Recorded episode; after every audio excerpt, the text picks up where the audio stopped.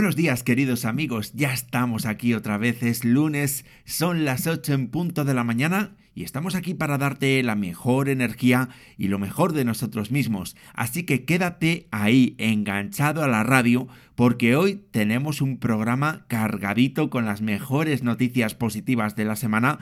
Vamos a repasar también algunas de las mejores canciones del gran cantautor y poeta Leonard Cohen y además nos iremos de viaje hasta Murcia, como decían en la tele hace tiempo, Murcia, qué hermosa eres. Conocemos conoceremos su catedral y sus principales atractivos. Así que no te pierdas los próximos minutos de radio porque están cargaditos de contenidos muy, muy interesantes.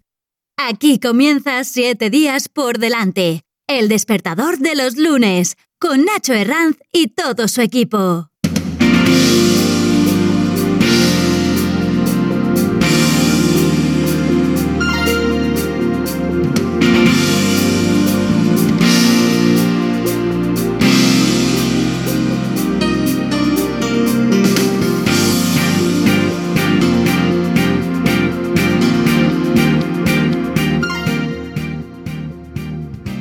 Y después de este veranillo que hemos tenido y que ha durado hasta este fin de semana, por lo menos en la Comunidad de Madrid, en el día de hoy nos esperan cielos poco nubosos o con nubes altas sin precipitaciones. Únicamente en las Islas Baleares, algunas zonas del sur del Mediterráneo peninsular, Melilla y en el área del estrecho se esperan intervalos de nubes bajas, así como también en el oeste de Galicia a últimas horas. En Canarias se esperan también algunas calimas a lo largo del día y puede ser que la nubosidad vaya aumentando. Temperaturas en general con pocos cambios predominando un descenso de las máximas en el tercio norte peninsular. La temperatura más baja de toda España se está registrando en este momento en Molina de Aragón, con 2 grados bajo cero. A 1 bajo cero llegan en Teruel y en Burgos, y 0 grados, es decir, ni frío ni calor, se están registrando en este momento en Soria. Las temperaturas más altas llegarán al mediodía, 26 grados alcanzarán en Santa Cruz de Tenerife, a 25 en las Palmas de Gran Canaria, a 19 o 20 grados podrán llegar en Huelva o en Ceuta, y 18 grados se alcanzarán en muchas capitales de provincia del Levante y del sur, como Palma de Mallorca, Alicante, Murcia, Almería, Málaga o Sevilla. Durante la semana se espera un progresivo descenso térmico en toda España y un aumento de la nubosidad, de las precipitaciones y del mal tiempo, por lo menos hasta el próximo sábado.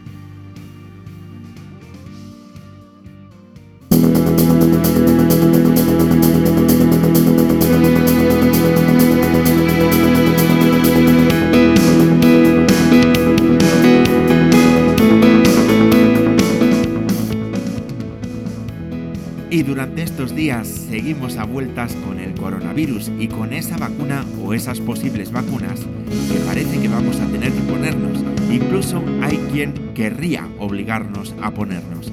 Algunos dicen que estas vacunas contra el coronavirus están todavía muy en pañales, pero al parecer hay quien ya se la ha puesto en China, en Rusia y en los Estados Unidos y todo apunta en este momento a que las empresas Pfizer y Moderna pueden conseguir llevarse el gato al agua. En el caso de la vacuna de Pfizer parece que no tendría ningún efecto secundario importante y tiene muy buena protección para personas mayores de 65 años y de diferentes razas y etnias. Parece que esta empresa va a solicitar una autorización de emergencia a la Agencia Reguladora de los Medicamentos en los Estados Unidos en los próximos días, con el fin de que su vacuna comience a ser distribuida. Pero esta no es la única candidata que está al borde de la aprobación. El laboratorio Moderna también ha informado que su inmunizador ha registrado una tasa de efectividad del 94%. Pero, ¿cuáles son las fortalezas y las debilidades de cada una de estas vacunas? Según bbc.com, en el caso del laboratorio de Pfizer, los resultados anunciados deberían ser publicados en alguna revista científica y tendrían que ser evaluados por expertos independientes, pero estos resultados también podrían representar un antes y un después en la historia de la ciencia, ya que si se aprueba, Estamos hablando, estaríamos hablando en este caso, de la primera vacuna genética de la historia. Al parecer, eso sí, el mayor inconveniente sería la necesidad de mantener las dosis a una temperatura inferior a los 70 grados para evitar que la sustancia pueda perder su efecto. Además, otro problema podría ser también la disponibilidad de este inmunizador en los países en desarrollo. Los resultados de la vacuna de la empresa Moderna sugieren una tasa de efectividad en este caso del 94%, y el inmunizador tampoco ha causado ningún efecto adverso importante y ha generado una respuesta constante del sistema inmunológico, incluso en personas ancianas o en pacientes con enfermedades crónicas. En comparación con la vacuna de Pfizer, el producto de Moderna tiene la ventaja de poder almacenarse a menos de 20 grados centígrados y esta es una temperatura mucho más fácil de garantizar con los congeladores que tenemos en la actualidad. En el caso de la vacuna de la Universidad de Oxford y de AstraZeneca, esta se ha construido a partir de un adenovirus, es decir, un tipo de virus que no daña nuestra salud. Al parecer, el inmunizador es seguro y no causa efectos secundarios graves, incluso en ancianos. Otra señal importante a destacar es que produjo anticuerpos. Las fortalezas y las debilidades de esta vacuna ahora mismo se encuentran fundamentalmente en su originalidad, ya que hasta el momento no existe una vacuna aprobada que utilice este tipo de metodología. Existen ahora mismo otros proyectos de vacuna, proyectos que proceden en este caso de China, como el Coronavac, o el de CanSino de Rusia, como la Sputnik 5, y también de la compañía Johnson Johnson, proyecto que al parecer en este momento se encuentra un poco retrasado. Hay quien dice que una vacuna segura contra el coronavirus va a tardar en llegarnos como mínimo entre 2 y 4 años, y esto no lo dice cualquiera, lo dice el doctor Cavadas, a quien algunos lo han tachado de alarmista y de propagador de bulos. Según este doctor, el que una vacuna se encuentre ahora mismo en fase 3 quiere decir que se están iniciando los estudios para tener una vacuna segura dentro de unos años, dentro de dos o de cuatro años. Según Cavadas, si queremos algo rápido, tendremos que aceptar que van a aparecer síntomas adversos. Seguramente todavía vamos a tener que esperar un tiempo para ponernos alguna de estas vacunas y sentirnos completamente seguros y por este motivo, desde aquí, desde 7 días por delante, siempre recalcamos que en realidad la mejor vacuna es la responsabilidad. Así que ya sabéis, responsabilidad. Estas mascarillas siempre bien puestas, esas manos siempre bien limpias con gel hidroalcohólico. También es fundamental la higiene bucal, así que enjuagaros la boca con colutorios que tengan en su composición cloruro de cetilpiridino que está cada día más demostrado que es una sustancia muy eficaz para evitar el coronavirus. Y por supuesto, mantener esta distancia social, esa distancia mínima de 2 metros.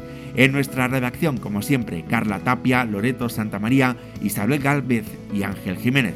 En la producción, la dirección y la presentación de este programa, quien te está hablando en este momento, tu amigo, tu compañero, Nacho Herranz. Noticias en positivo.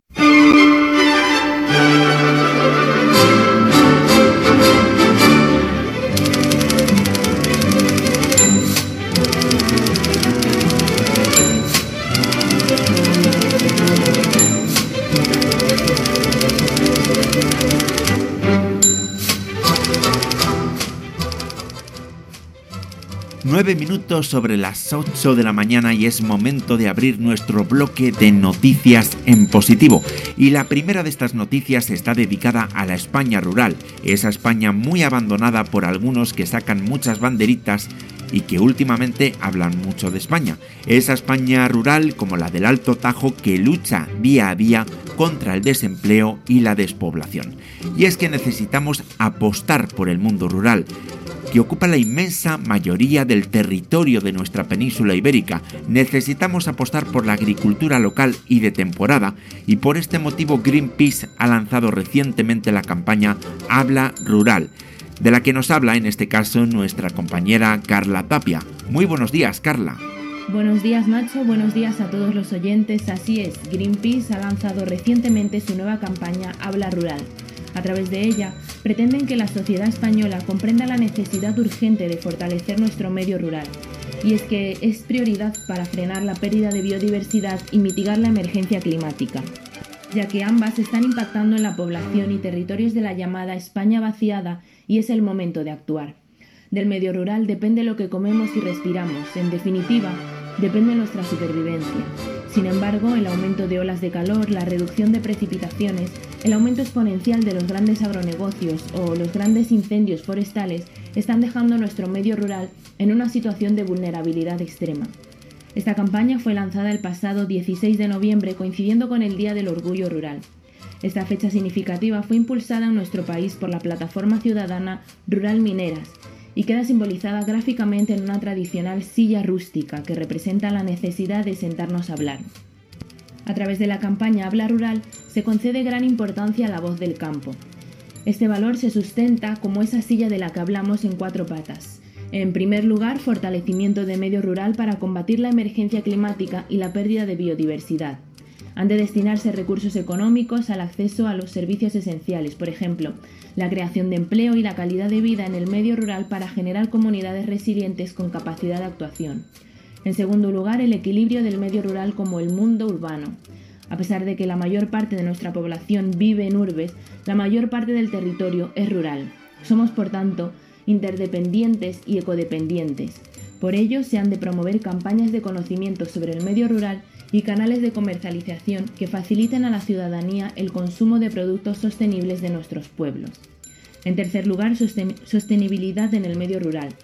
Ha de aumentarse la financiación de actividades sostenibles del medio rural, incentivando las que fijen población. Igualmente, se han de recuperar o fortalecer conocimientos y buenas prácticas de su población frente a las falsas soluciones que expulsan a las personas de sus territorios y deterioran el medio ambiente. Por último lugar, la diversidad e inclusión en el medio rural. Han de fomentarse políticas específicas que aseguren la integración de forma justa y efectiva, tanto de mujeres rurales como de la población migrante o las minorías étnicas y el colectivo LGT, LGTBIQ. De este modo se, se visibiliza su contribución y se favorecen oportunidades dignas que le permitan quedarse con los pueblos y fortalecer el medio rural. Y desde hoy comienza en Madrid la semana que busca la inclusión y la accesibilidad en la ciudad. El fomento de la accesibilidad para todos es el objetivo fundamental. La primera semana madrileña de la accesibilidad se celebrará del 23 al 27 de noviembre de 2020. Se trata de un evento organizado por el Ayuntamiento de Madrid a través del área de gobierno de obras y equipamientos que dirige Paloma García Romero y de la Oficina de Accesibilidad que lidera Miguel Ángel Valero.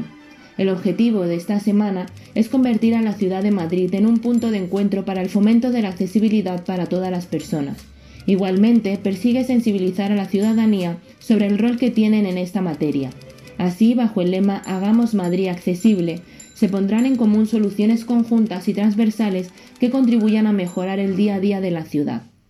Para ello, el contenido se desarrollará mediante diálogos de expertos y mesas interactivas, estas se celebrarán de lunes a viernes en horario de 10 de la mañana a una y media y tratarán temas como agentes de accesibilidad, mi ciudad accesible, accesibilidad sostenible e accesibilidad y un futuro accesible.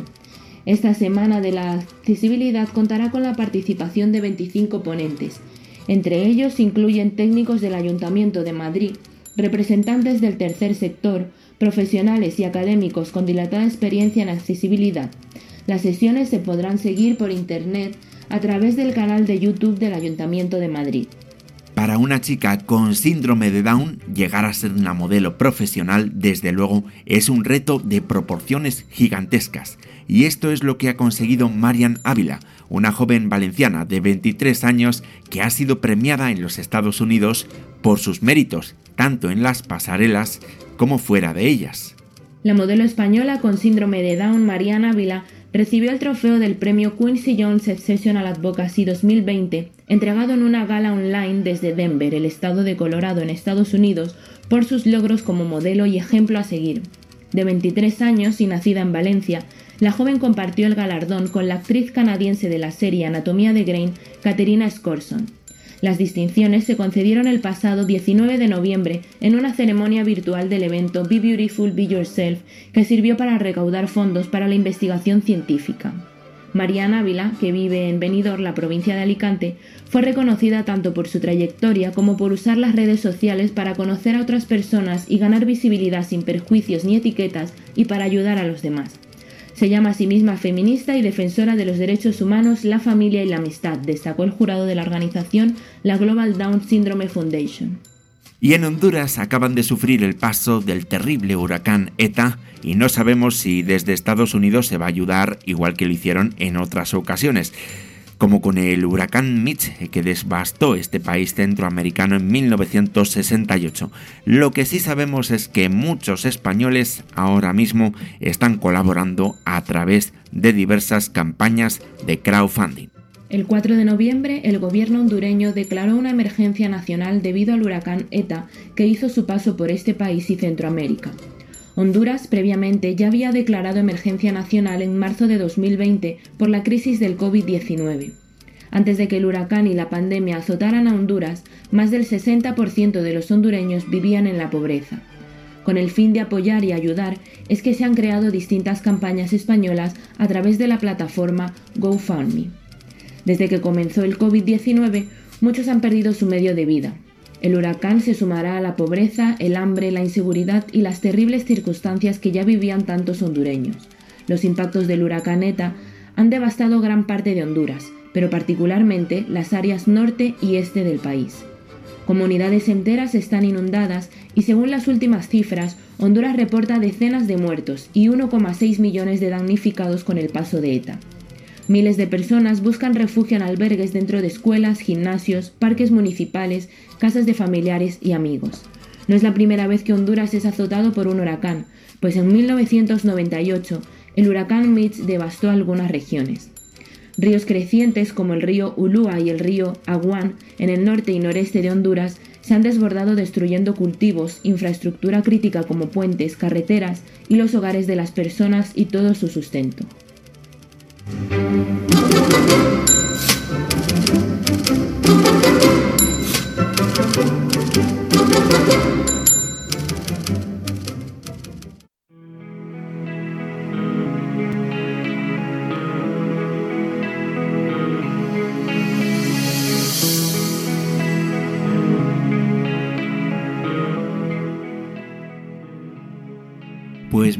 Gracias Carla por esas noticias en positivo que nos has traído hoy.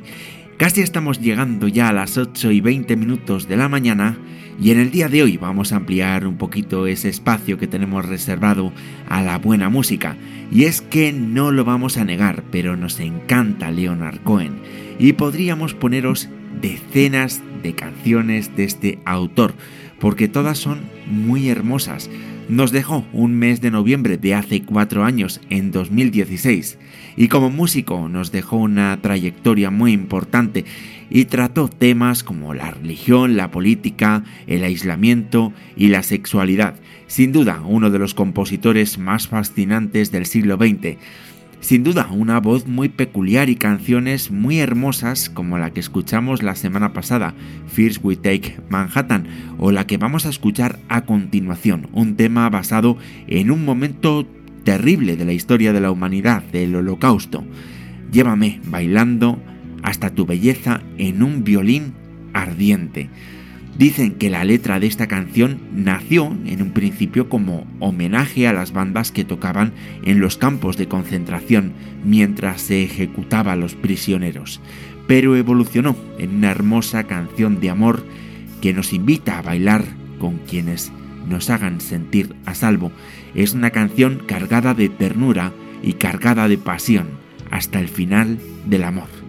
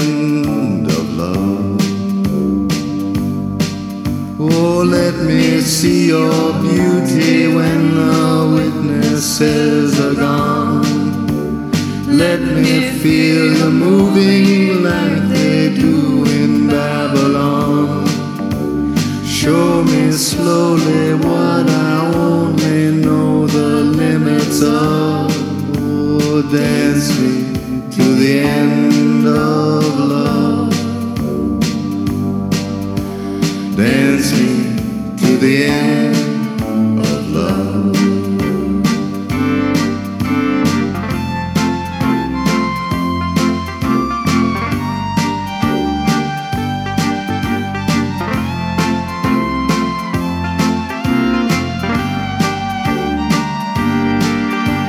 Dance me to the wedding now, dance me on and on. Dance me very tenderly and dance me very long.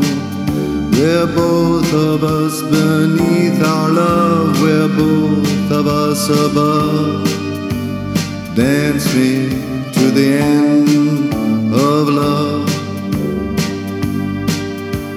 Dance me to the end of love.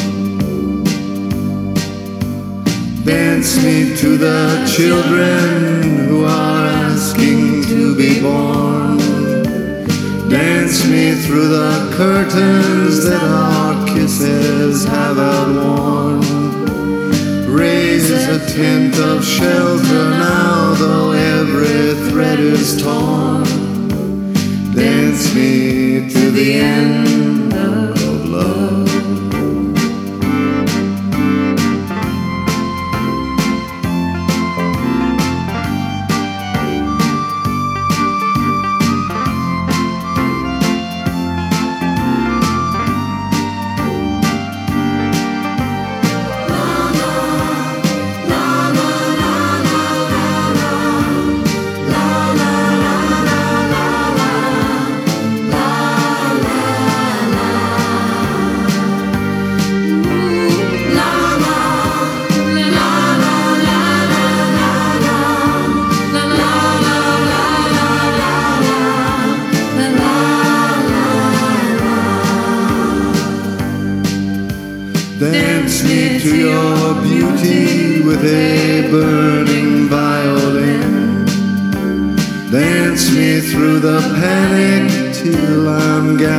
safely in.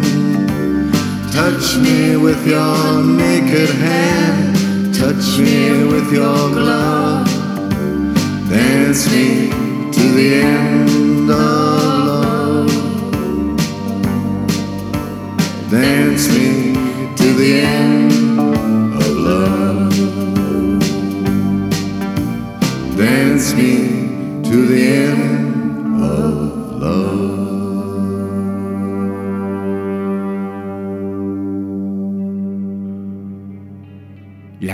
De Leonard Cohen nos habla de emociones. De hecho, yo creo que podríamos hacer un programa dedicado a la inteligencia emocional y lo podríamos hacer utilizando sus canciones. Dicen que la mayoría de sus temas son tristes, melancólicos, pero el que vamos a escuchar a continuación es un auténtico himno a la esperanza. La letra de la canción dice, hay una grieta en todo, pero precisamente por ahí se filtra la luz. Y esto, sin duda, es una gran verdad. Y precisamente esto también lo podemos ver en nosotros mismos, porque a veces necesitamos de imperfecciones, necesitamos cometer errores para aceptar lo bello y también para que lo bello nos acepte. Todas las palomas son bellas y libres, así que esta canción se la dedicamos a todas aquellas que llevan el nombre de Paloma. The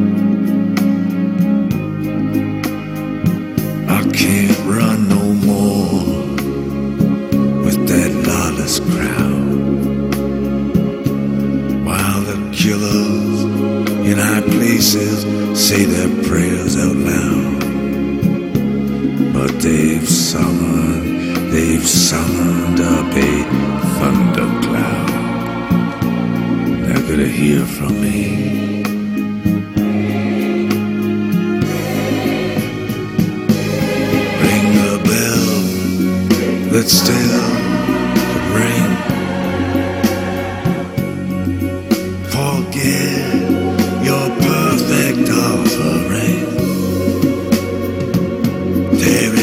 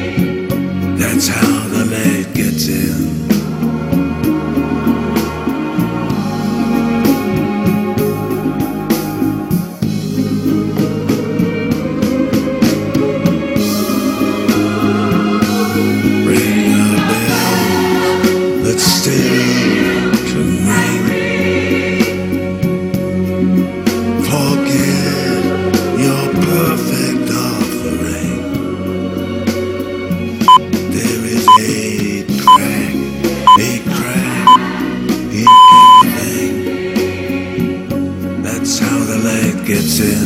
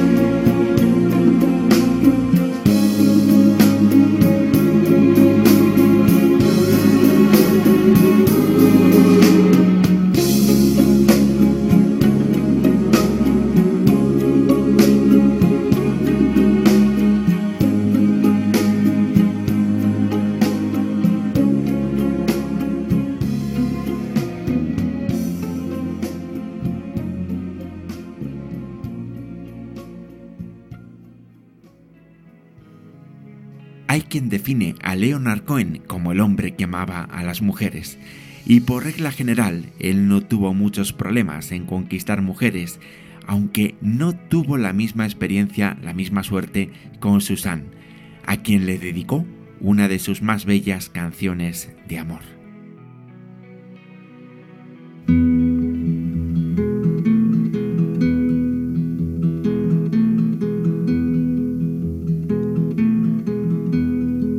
Suzanne takes you down to her place near the river.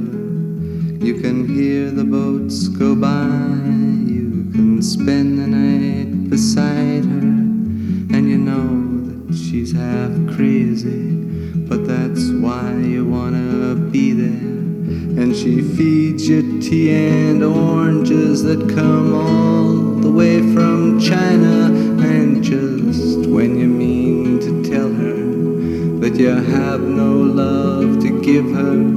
then she gets you on her wavelength. And she lets the river answer that you've always been her lover. And you want to travel with her, and you want to travel blind, and you know that she will trust you, for you've touched her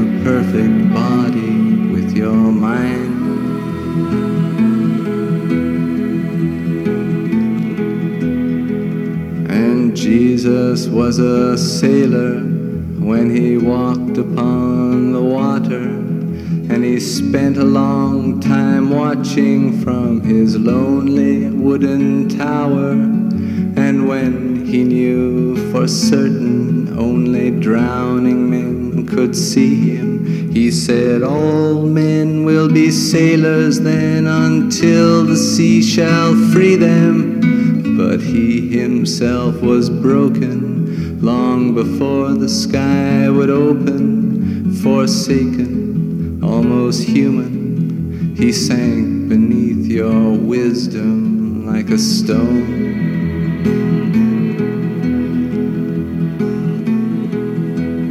And you want to travel with him, and you want to travel blind, and you think maybe you'll trust him, for he's touched your perfect body with his mind.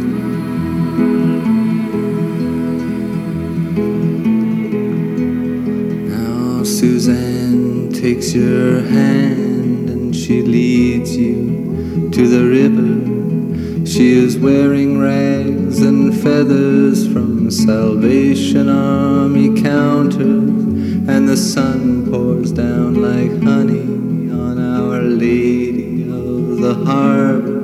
And she shows you where to look among the garbage and the flowers. There are heroes in the seaweed. There are children in the morning.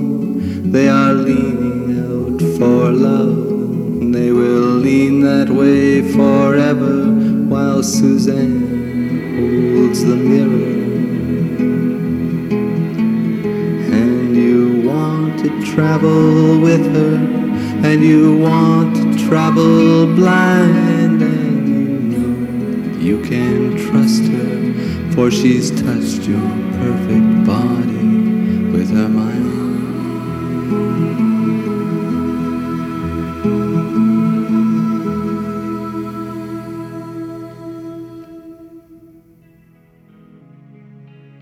Posteriormente, Leonard Cohen se volvió a enamorar, en este caso de Marianne, a quien conoció en la isla griega de Hydra en 1960. Cohen dijo que era la mujer más hermosa que había conocido en su vida.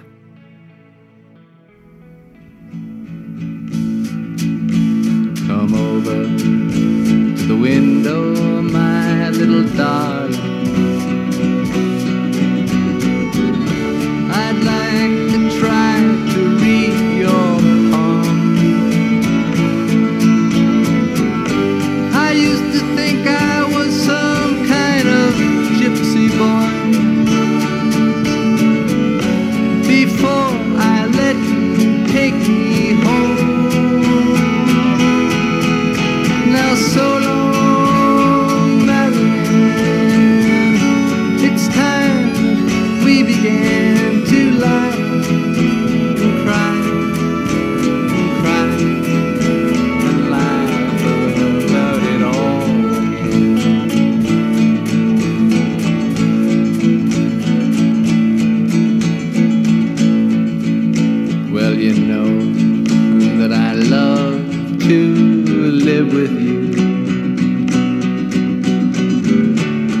make me forget so very much. I forget to pray for the angels, and then the angels forget to pray for us. Ah, so long.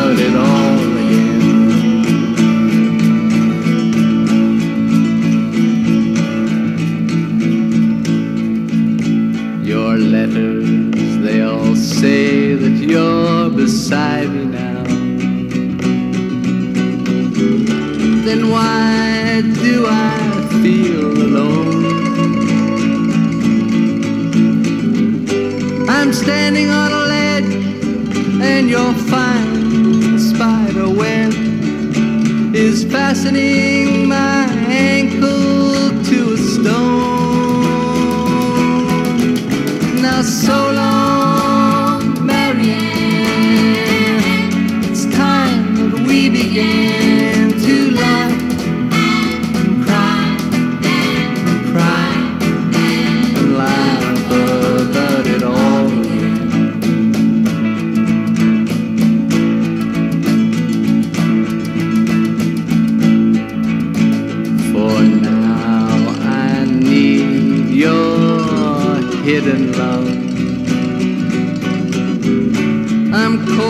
a new razor blade.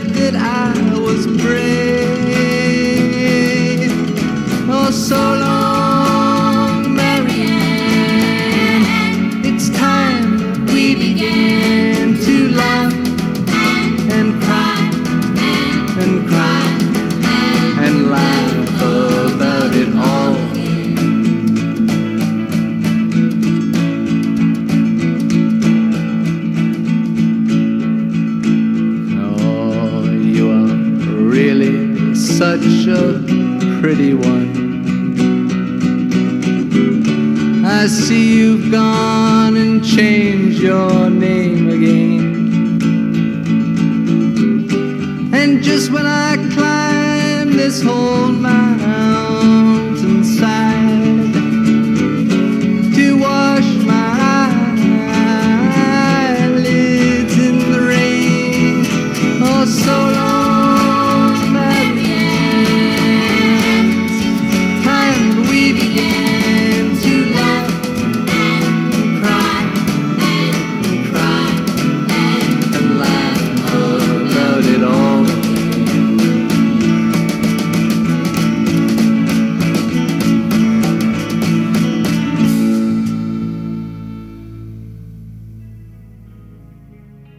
Si tuviéramos que elegir alguna canción conmovedora de la historia de la música, quizás en esta lista estarían muchas canciones de Leonard Cohen y Aleluya sería sin duda una de ellas, versionada por muchísimos artistas y con una inspiración bíblica, aunque muy lejos de ser un himno cristiano.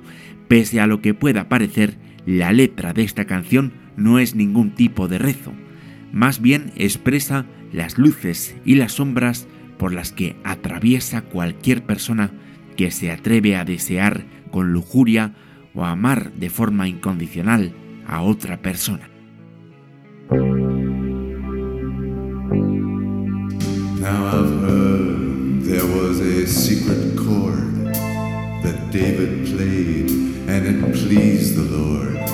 David do you?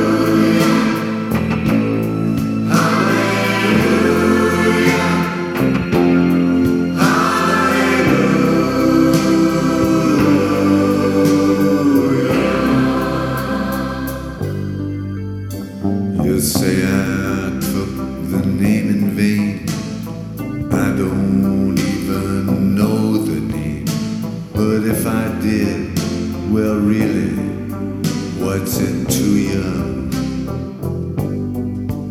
There's a blaze of light in every word. It doesn't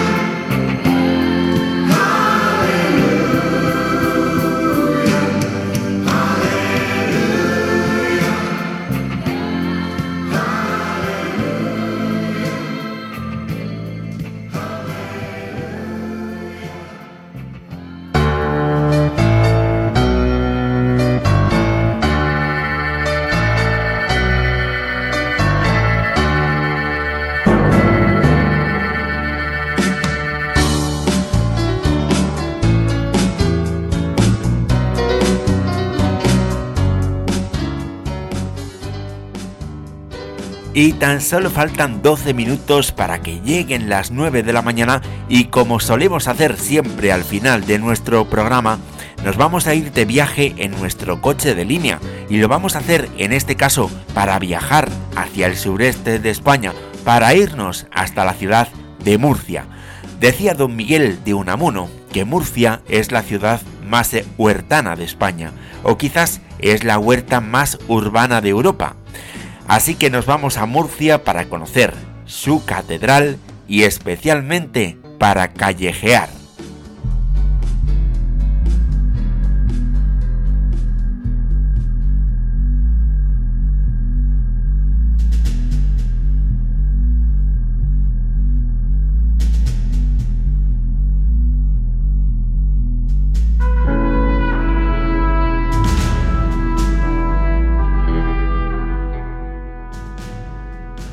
La ciudad de Murcia se fundó en el año 831 por Abderramán II, en un enclave privilegiado, en el centro del valle del río Segura. En diferentes lugares de la ciudad todavía podemos descubrir algunos restos de su muralla árabe, la cual tenía 15 metros de altura y 95 torres. En esta ciudad nos encontramos también con un importantísimo patrimonio artístico y para muchos, sin duda, el edificio más bonito es la catedral.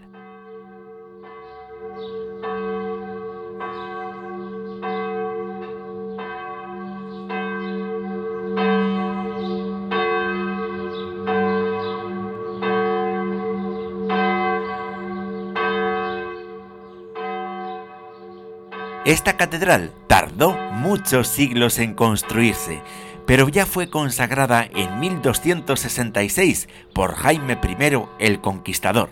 Posteriormente, hacia 1320, todo el primitivo edificio fue derribado por orden del obispo Pedro de Peñaranda, con el fin de edificar un nuevo templo cristiano, que jamás llegó a culminarse. La fachada de la catedral se terminó en el año 1752 bajo la dirección de Jaime Bort.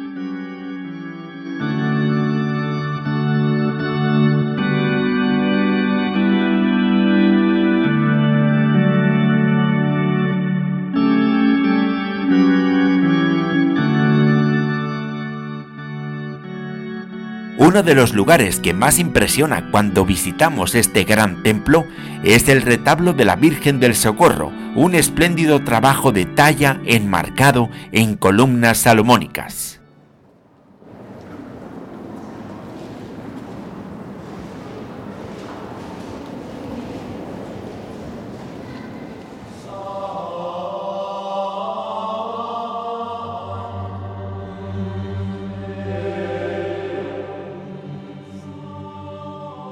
Otro lugar digno de ser visitado en esta catedral es la Capilla de los Vélez, con decoración de la época de los Reyes Católicos. La capilla posee una espléndida bóveda de crucería en forma de estrella, una estrella ceñida en este caso por una inscripción en la que se cuenta su historia.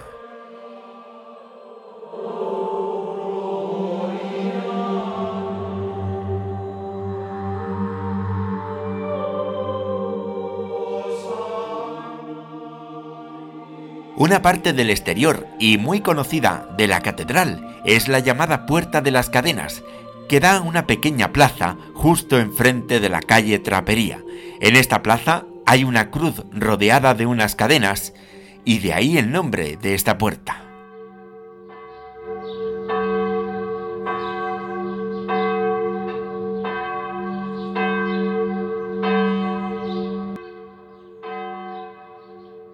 Si algo destaca de la ciudad de Murcia es sin duda su catedral y de ella el magnífico campanario, el cual se sitúa por encima de muchos altos edificios de la ciudad del Segura.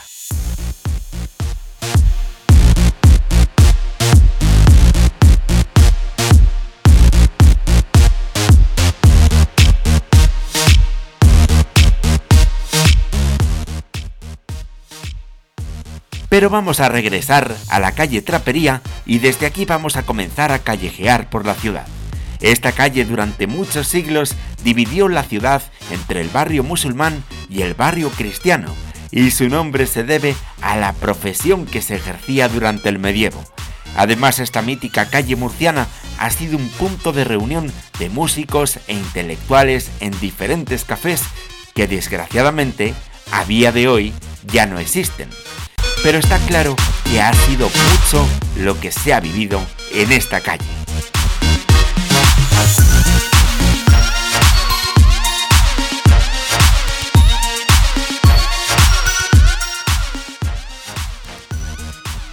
Por otro lado, muy cerca de la calle de la Trapería, se encuentra la de la Platería. También recibe el nombre por la profesión que aquí se ejerció. De hecho, en esta calle todavía hay muchas tiendas dedicadas a las joyas.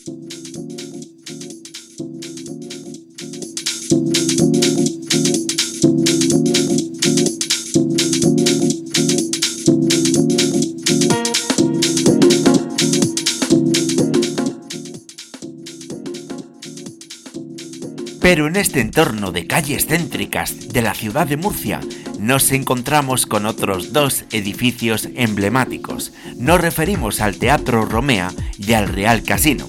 Los dos se construyeron en el siglo XIX. En el caso del Teatro Romea, destaca su estilo modernista y los bustos de músicos como Beethoven, Mozart y Liszt.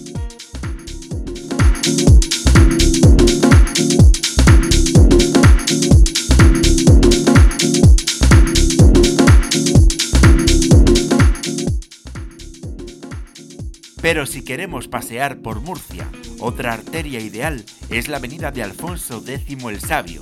Es un gran bulevar en el corazón de la ciudad. Esta zona también es conocida popularmente como el Tontódromo, porque por aquí es por donde paseaban tonteando todas las parejas de jovenzuelos.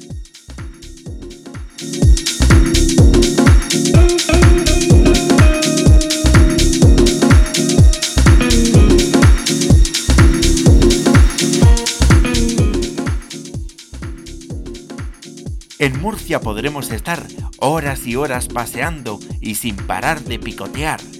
No debemos dejar de visitar otros lugares como la Plaza de las Flores, donde encontraremos exquisitas pastelerías o el Paseo del Malecón, que nos servirá para adentrarnos en la huerta murciana. Se trata de uno de los mayores jardines de la ciudad.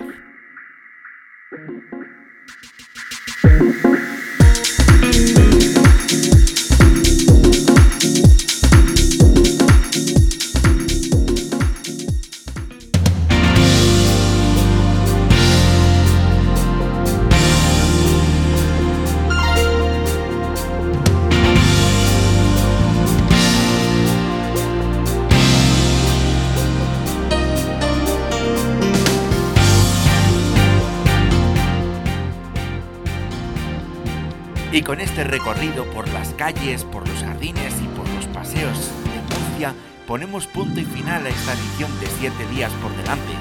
La semana que viene estaremos aquí de nuevo contigo en tu sintonía favorita.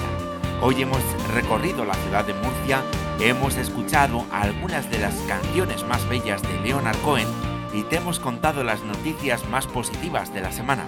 Como siempre, te recordamos esta página web 7díaspordelante.es con el 7 en número y con el por con la X. En nombre de todo el equipo que ha hecho posible este programa, se despide de ti, tu amigo, tu compañero Nacho Herranz. Pero en este caso, se despide, me despido de ti, con una gran frase para la reflexión. Una frase del gran Leonard Cohen. Porque hay una grieta en todo, pero precisamente por ahí es por donde sale la luz, por donde se filtra la luz.